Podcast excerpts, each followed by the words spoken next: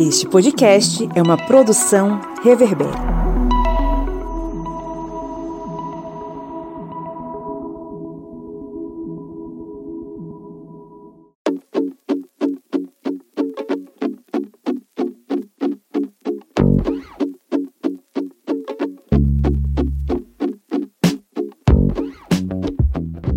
Ouvintes, sejam muito bem-vindos a mais uma edição da minha, da sua, da nossa Minipédia, o seu programa sobre conteúdos históricos em formato expresso, como um cafezinho que você toma rapidinho e fica super informado aí sobre algum conteúdo da história. A Minipédia é mais um programa aqui do podcast Historiante. Eu sou Pablo Magalhães e comigo hoje estão aqui o Tigre Anônimo. E aí, pessoal, beleza?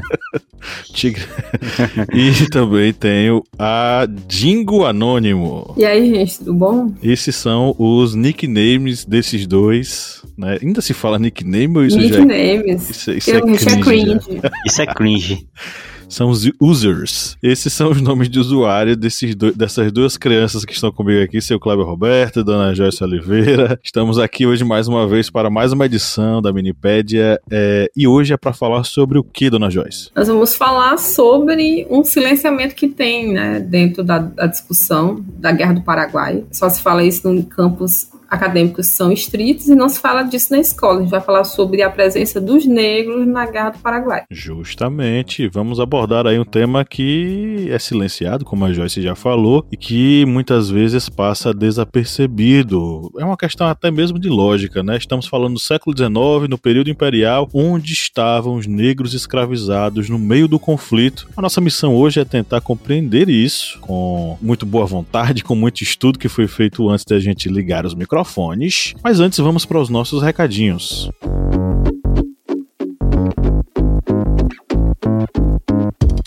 A primeira coisa que eu quero dizer para você que nos ouve é o seguinte: se você ainda não nos segue aí no seu agregador preferido, seja lá ele qual for, clique agora em seguir o podcast do Historiante para receber todas as nossas notificações e sempre ficar por dentro quando tiver aí conteúdo novo para você ouvir, né, dos nossos podcasts. A segunda coisa que eu preciso falar e que se você nos acompanha já há algum tempo já está cansado de saber é que aqui no Historiante a gente produz conteúdo pensando em você e nos seus estudos e é por isso que a gente tem um aplicativo móvel, né, Kleber? Isso mesmo, pessoal. Nós temos esse aplicativo móvel que é gratuito para celular celulares é, com sistema Android, você pode ir lá nessa, na sua Play Store e fazer o download. Ela é levinho, eu acho que não chega nem 15 megas de espaço, ou seja, não vai ocupar nada no seu celular e você vai ter acesso a vários conteúdos do historiante. É, vamos ter as aulas em áudio simulados, cards de resumo, os podcasts, Pablo mesmo falou aí dos podcasts e os podcasts eles aparecem primeiro lá no nosso aplicativo. Então você vai fazer o download, você vai maratonar maratonar aí dentro desses conteúdos disponíveis dentro do nosso aplicativo e também vai ter acesso em primeira mão aos nossos podcasts, o podcast do Historiante. É isso aí, fique ligado, baixe o aplicativo, gratuito, cabe no seu bolso, na verdade cabe no seu celular, né? Porque no bolso nem precisa falar porque é de graça. É, mas claro, você pode nos ajudar a produzir esse conteúdo, tá? É só você se tornar apoiador, né, Joyce? Isso, né? Você pode apoiar, né, todas as nossas produções, né? Aqui é a Minipédia, né? Os conteúdos que a gente coloca para vocês no Instagram, os textos, enfim, é através do nosso apoia-se, né? Que é apoia-se.se barra historiante com apenas quatro reais mensais, que não compra nem um litro de gasolina. Você pode apoiar o historiante. Isso aí, vá lá, o link tá na descrição desse episódio, apoia.se barra historiante, contribua e colabore e receba aí muito conteúdo bacana para você. Tem, tem, tem muito material, tem mini curso com certificado, então você que é professor, tá afim de incrementar seu currículo, você que é aluno e precisa se aprofundar sobre algum assunto, tem nossos mini cursos lá, fique por dentro e acesse agora, aproveite agora. Antes da gente ir para nossa pauta, lembre-se de que nossa pesquisa de opinião está rolando e você pode participar. A gente quer conhecer mais sobre os nossos ouvintes, as nossas nossas ouvintes, quais são as preferências deles e delas, e o que é que eles querem, o que é que elas querem. Então participe nos ajude a compreender melhor quem é você. Isso vai nos ajudar a melhorar o conteúdo do podcast. E agora sim, vamos para nossa pauta.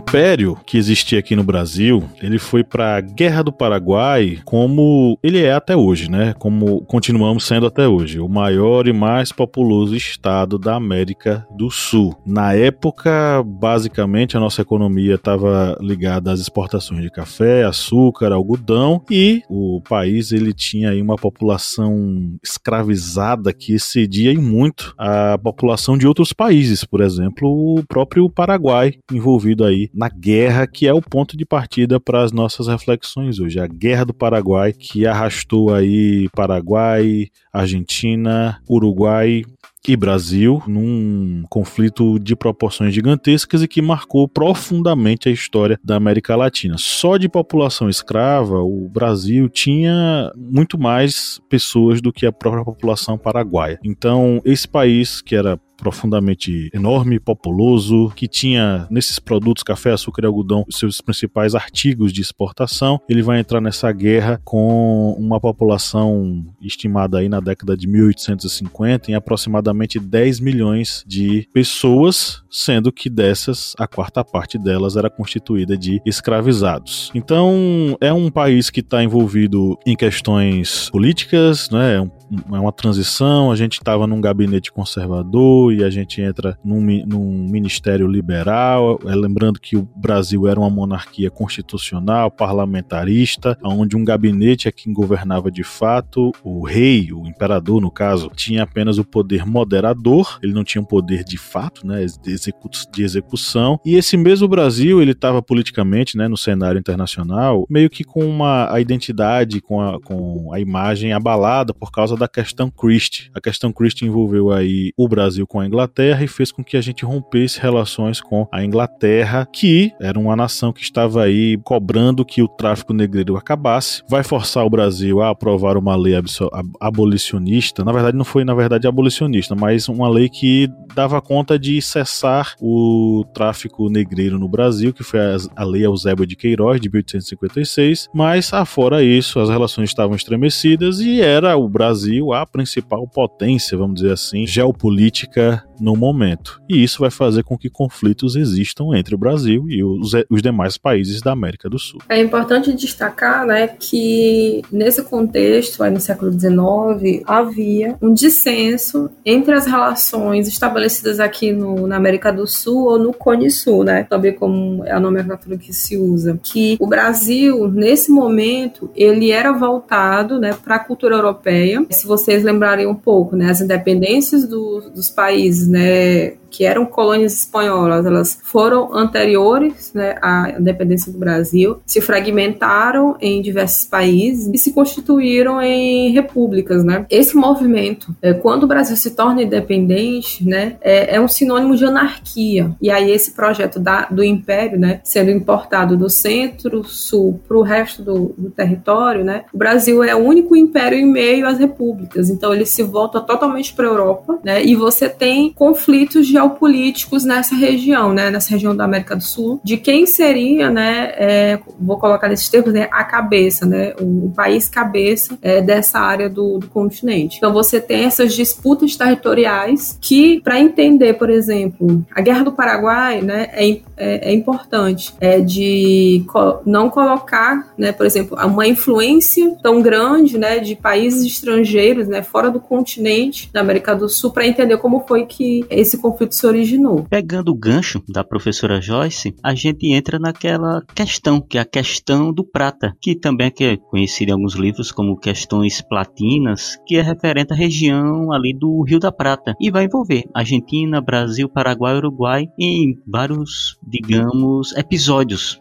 e muitos episódios conflituosos de guerras. E essa questão platina é uma questão que a gente vai só pincelar aqui. Pode ser que futuramente a gente até faça um podcast, uma minipédia só sobre essa questão, porque envolve um período de tempo bem longo no século XIX, mas envolve exatamente essa disputa para ver quem tem ali uma prevalência de poder na região do Rio da Prata, que era uma região importante para o comércio, porque ela vai desaguar ali entre o Uruguai e a Argentina, vai ser um das, rotas comerciais do Paraguai, ou seja, vocês veem que vai envolver tanto Brasil, Paraguai, Uruguai e Argentina nessa questão comercial muito importante. E essa questão da bacia do Rio da Prata vai ter várias, vários conflitos e muitos conflitos tentando, digamos, colocar as peças nos seus lugares, tipo a guerra da Cisplatina, a Guerra Grande, lembrando que a guerra da Cisplatina resultou na independência do Uruguai, é, tem a Guerra do Prata, e todos esses conflitos têm uma culminância maior, que é na Guerra do Paraguai, que é exatamente aí em que se vai definir quem são as potências aqui na América do Sul. E é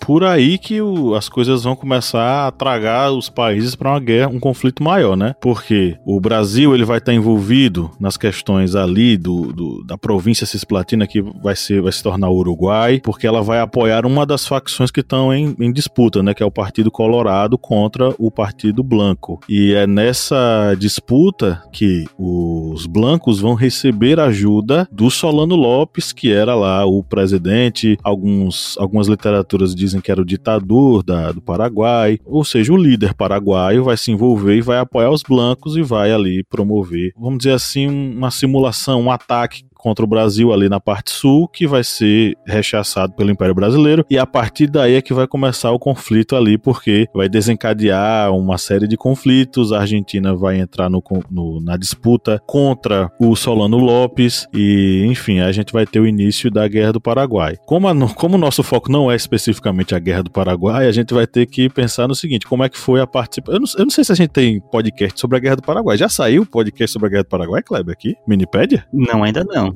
Ainda não. Rapaz, até desde quando eu entrei, a gente ainda não fez, não. Quando eu voltei, no caso, né? Pois é. Então a gente vai precisar fazer um podcast sobre a Guerra do Paraguai para fazer um link com esse episódio de hoje. Mas vamos lá.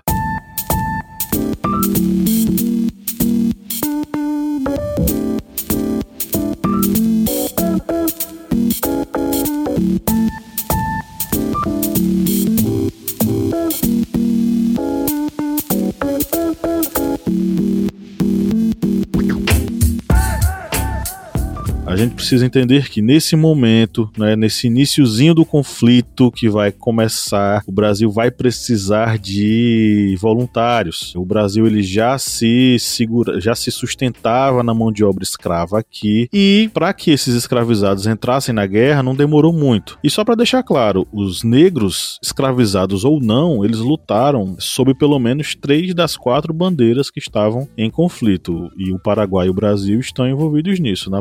Porque além da situação da população negra no Brasil, ainda tem a situação da população negra e escravizada no Paraguai. Então, no Brasil, vai se criar essa junta de, do Corpo de Voluntários da Pátria, porque o Brasil não tinha um exército que desse conta do BO que tinha sido criado. Só que aí, depois de dois anos, os caras vão começar a perder aquele ímpeto patriótico do início, quando teve a invasão paraguaia lá no Rio Grande do Sul e no Mato Grosso. Então esse ímpeto vai começar a arrefecer, inclusive é nesse momento com a invasão paraguaia no Rio Grande do E no Mato Grosso que vai começar o conflito, porque aí os, os brasileiros vão revidar e vai começar todo o rebu. E aí o que, é que vai acontecer? Vai, vai o próprio Dom Pedro vai se mobilizar para sugerir uma lei que permitisse que escravos escravizados que fizessem o serviço militar ganhassem a alforria. Isso vai ser vai repercutir bastante, vai ter muita gente contra ele, vai dizer que isso pode vai, é, isso pode acarretar em sublevações, em fugas, em problemas para os proprietários, né, os fazendeiros escravocratas, como sempre o pessoal do estado olhando para os ricos, né? Mas o decreto foi aprovado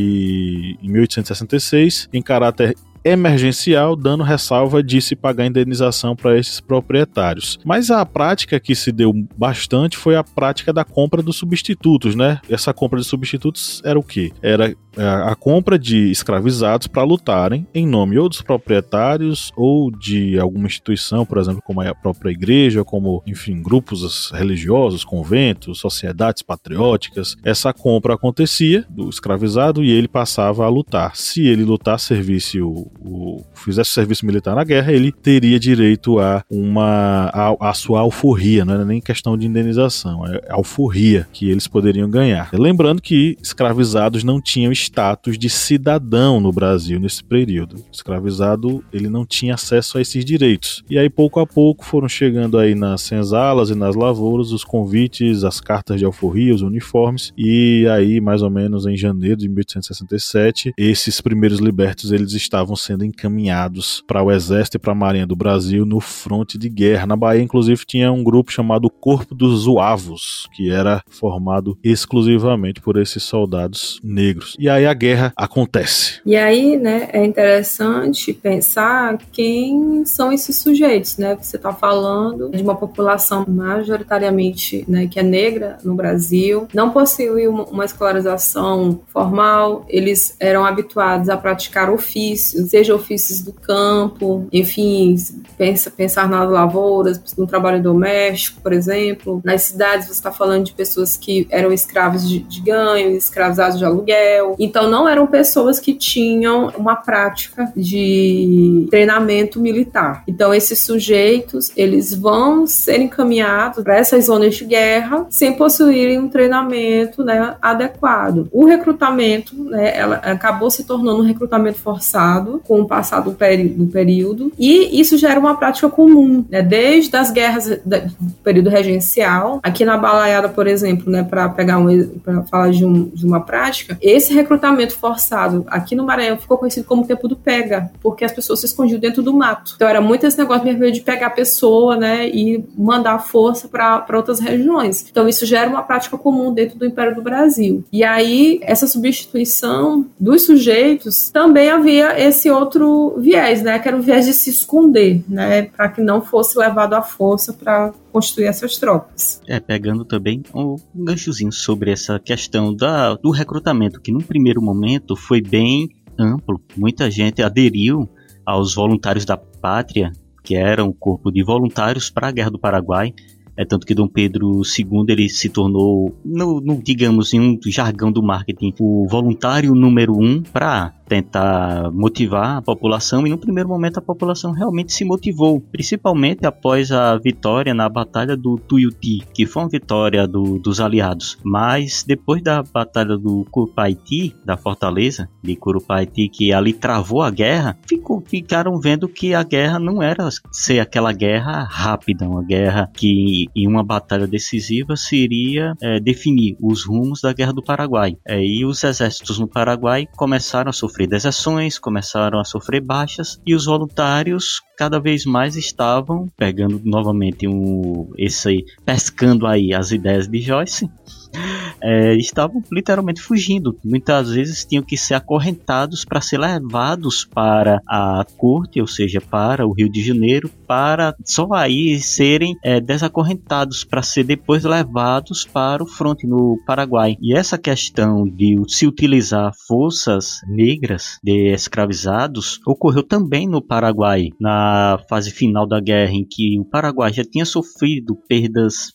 terríveis e começaram a recrutar adultos, qualquer adulto que pudesse pegar em armas, e aí os escravizados eles também passaram a fazer parte das forças paraguaias. Lembrando que o Paraguai ele já tinha uma lei similar à lei do ventre livre, isso aí em meados já do século XIX, mas ainda havia uma população negra escravizada que acabou fazendo parte também do conflito. E na parte brasileira, tanto ocorreu essa questão, literalmente a compra do império de escravos dos seus senhores, já que eles recebiam essa indenização, como também a substituição de pessoas que seriam voluntários, um fazendeiro ou filho do fazendeiro que poderia ser um voluntário, ele fazia a aquisição de um escravizado para mandá-lo para a guerra no seu lugar. Parece até uma digamos, uma ironia, né? Uma, ironia, uma piada de, de mau gosto. Alguém que vai lutar por um país que não reconhece você como pessoa. É, como cidadão. Como cidadão e você vai se sacrificar nessa guerra, porque ela se estendeu por muito tempo e essas medidas de recrutar é, escravizados para lutar na frente de combate, ela se estendeu por boa parte do período da guerra, porque lembrando, só no início ali, nas primeiras batalhas, no, é, no Mato Grosso, no Rio Grande do Sul, é que realmente teve um engajamento de voluntários bem amplo. A partir do momento que a guerra travou, o governo imperial começou a ter essa medida de literalmente comprar escravizados para fazer parte do seu exército. Check the mic and make sure it sound right, boys.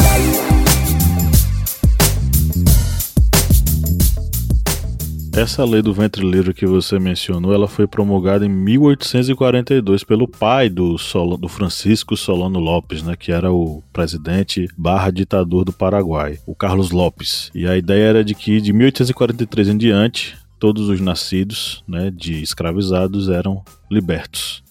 Só que aí o que acontecia na prática era que os homens e as mulheres tinham que trabalhar durante um tempo para os senhores, que eram chamados lá de patronos. Os homens até 25 anos e as mulheres até os 24 anos de idade. Só que aí, né, aos poucos, a prática de convocar, de, de, de recrutar, ela vai chegar até pessoas mais jovens que ainda estão no processo de escravização. E aí as autoridades paraguaias, diante do, da necessidade, ela vai exortar aí os proprietários de escravos patriotas a fazer doações voluntárias. Era oferecida uma indenização, só que chegou um momento em que ninguém nem reclamava, na verdade, porque o Paraguai, se você não sabe, cara ouvinte, cara ouvinte, ele ficou completamente dizimado praticamente toda a população entrou na guerra e boa parte deles morreram, inclusive crianças. Acho que no, no final das contas restaram mulheres e, e, e crianças de, de, de, de, peito que estavam amamentando como sobreviventes. A população masculina foi dizimada. Totalmente dizimada. E aí, no Arquivo Geral de Assunção, ainda tem essas cartas de doação de escravizados para a guerra. E aí os textos eles seguem mais ou menos o mesmo padrão, né? Lavrados na mesma ocasião, pela mesma mão, pelo mesmo funcionário, e aí tá tudo lá registradinho e disponível para o, o para consulta pública. Mas a, essa coisa de recrutar escravizados, ela vai ser praticada, vai ser muito praticada lá no Paraguai também. E aí a gente vai ter essa questão da representação desses soldados na, nos jornais da época, né? Né? Porque lá no Paraguai, diversas charges vão ser veiculadas, mostrando, por exemplo, o Dom Pedro II como um macaco, mostrando o, os soldados brasileiros como um exército de chimpanzés indo para a batalha. A gente vai ter uma série de representações que vão colocar, o, vão representar os soldados brasileiros como soldados macacos. Isso muito construído ali pela ideologia do período e principalmente ali por um racismo muito forte né, na, na Latinoamérica, em especial no Paraguai. Diz a, a, a tradição que o próprio Solano Lopes, quando estava sendo assassinado, teria gritado: matem a esses diablos de macacos, né, quando ele estava sendo morto ali pelo pelo, por um golpe de lança, né, é, sob ordens do coronel Joca Tavares.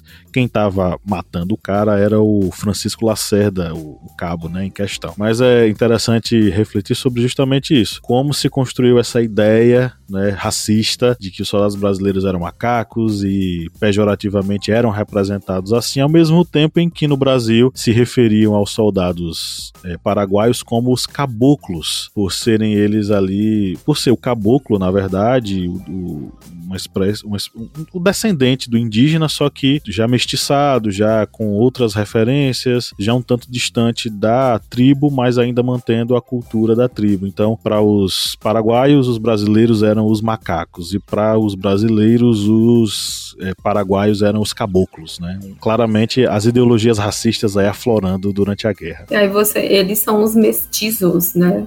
Que os paraguaios são os mestiços, como, se, como eles diziam em espanhol. Que você tem é, uma, uma difusão né, de, de, dessa, desse linguajar, mas também dessas, dessas ideologias que vão apontar os outros, né, vão apontar essa alteridade utilizando a, a biologização da pele, né, também da, de uma, de uma que é, na verdade, é uma, no sentido, é mais uma origem biológica mesmo, né, e dessa inferiorização, né? Essa construção desse outro que é o inimigo, seja ele Brasil, Brasil né?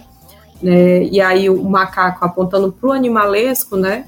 É, e a questão dos paraguaios, né, a, aproximando do, do, dos povos indígenas, no sentido também, pensando aí é, num padrão de civilização do século XIX, né, que é aquele padrão é, que uns estão mais acima e outros estão mais abaixo, você vai construindo a destruição desse outro sujeito, né? Por que é, que é necessário, né, é, matar esses macacos? Ah, porque esses macacos que são os brasileiros, já com, com o discurso do, do, do, Paraguai, né? Eles querem dominar, né? Querem dominar o território. E o Brasil, no mesmo sentido, né? Ah, vamos lá né, pegar, matar esses caboclos porque eles estão também estão querendo dominar é um discurso que uns, é, ao dominar, vai inferiorizar né, o outro. E aí a gente vai chegando aí ao final do conflito, né? E sei lá, vamos guardar os spoilers para próxima, o próximo episódio da Minipédia sobre a Guerra do. Não, no final das contas, a guerra vai se estender bastante, mais do que se esperava. Novas táticas, inclusive, de guerra vão ser desenvolvidas aí. É, e aí é Kleber quem melhor sabe dizer sobre essa questão. Pois é. Novas formas de violência. É, pois também. é. E é, isso requeriria um, um, um, podcast só sobre isso. Mas o que a gente pode. de guerras, né? É, é, isso mesmo. O, o, a população paraguaia vai ser completamente dizimada, o próprio Solano Lopes vai ser morto, e o interessante é que a abolição de fato da escravidão na, no Paraguai vai ser é, decretada pelo Conde D, né, o, o genro do é, Dom Pedro II, né, se fazendo aí da, das prerrogativas da sua patente no exército, ele sendo o representante imperial ali em solo paraguaio. E o, o que a gente pode dizer das, da população negra que vai estar envolvida no conflito é que boa parte deles vai conseguir o, a sua alforria, mas muitos não vão conseguir a dignidade que a liberdade poderia lhes dar não porque eles não fossem dignos, mas porque as condições de vida materiais no Brasil elas permaneceram extremamente hostis para a população negra, ainda que fosse uma pessoa liberta. Né? Então, Uh, ainda que eles tivessem conseguido a liberdade, muitos deles voltaram para essa realidade dura e muitos deles voltaram, inclusive, sem um membro, né? Porque a gente vai ter muitos ex-combatentes sem braço, sem uma perna, sem mão, sem, enfim, sem uma parte do corpo. Vai ser muito característico aí nesse conflito que vai usar pólvora, vai usar bomba, vai usar uma série de, de artefatos que vão causar todo esse sofrimento.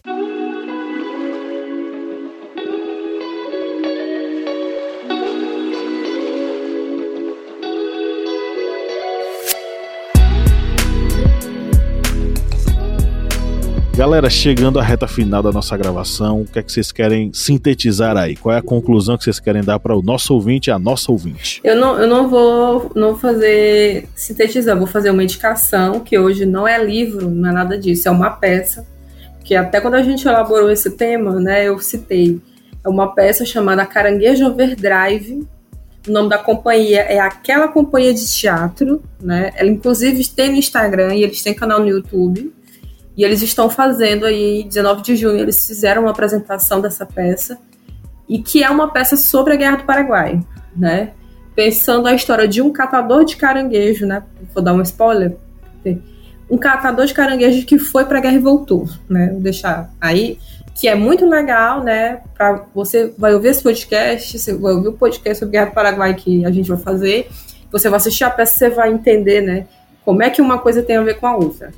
Caranguejo Overdrive, aquela companhia de teatro, viu, gente? Muito boa. Eu vou deixar aqui também uma referênciazinha, porque é uma das principais, eu acho que é uma das melhores para se entender a Guerra do Paraguai, que é o livro Maldita Guerra, de Francisco Doratioto, que é uma referência para se entender a Guerra do Paraguai.